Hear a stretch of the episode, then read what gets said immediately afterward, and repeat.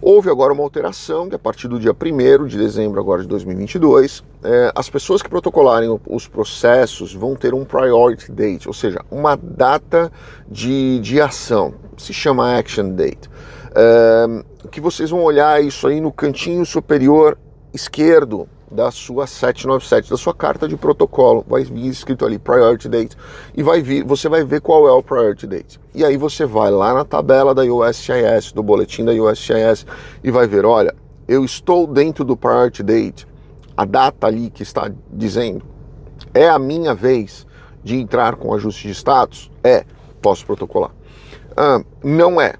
Eu preciso esperar mais um mês. Então espera um mês e protocola. Ah, não, eu preciso esperar três meses. Espera três meses e protocola.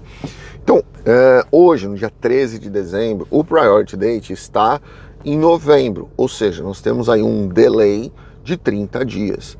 Muita gente está fazendo um caos, como se isso fosse um delay de 5 anos, né? Não estou exagerando, ninguém falou 5 anos, tá? Eu estou exagerando para vocês verem como estão dramatizando essa história.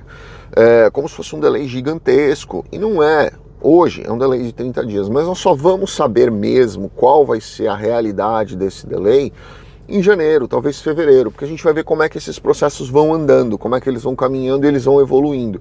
Então, a partir de janeiro, fevereiro, nós vamos saber direitinho, olha, está evoluindo um mês a cada mês, ou está evoluindo é, um mês a cada dois meses, ou eles estão andando um mês a cada três meses. A gente vai ter uma ideia melhor disso a partir do, de meados de janeiro, mais ou menos, quando a gente tiver aí um, um número real, talvez até começo de fevereiro, a gente vai ter aí realmente uma ideia real. Antes disso, é tudo chutômetro, é, são pessoas criando aí um, um, um, terrorismo, uma expectativa que a gente não sabe, na verdade, como que realmente eles vão funcionar, como eles vão realmente fluir e permitir que isso ande. Eu acho que até pela quantidade de, de green cards anuais, é, até pela estrutura de, de, de, necessidade de trabalhadores, uma série de outros fatores, eles devem manter isso fluindo sim, mensal ou bimensal. Eu não sei como eles devem é, fazer essa, essa situação aí, mas eu imagino que não deve ficar com um delay muito grande. Então não acho que seja algo preocupante para as pessoas, certo? Um grande abraço a todos, fiquem com Deus. Obrigado.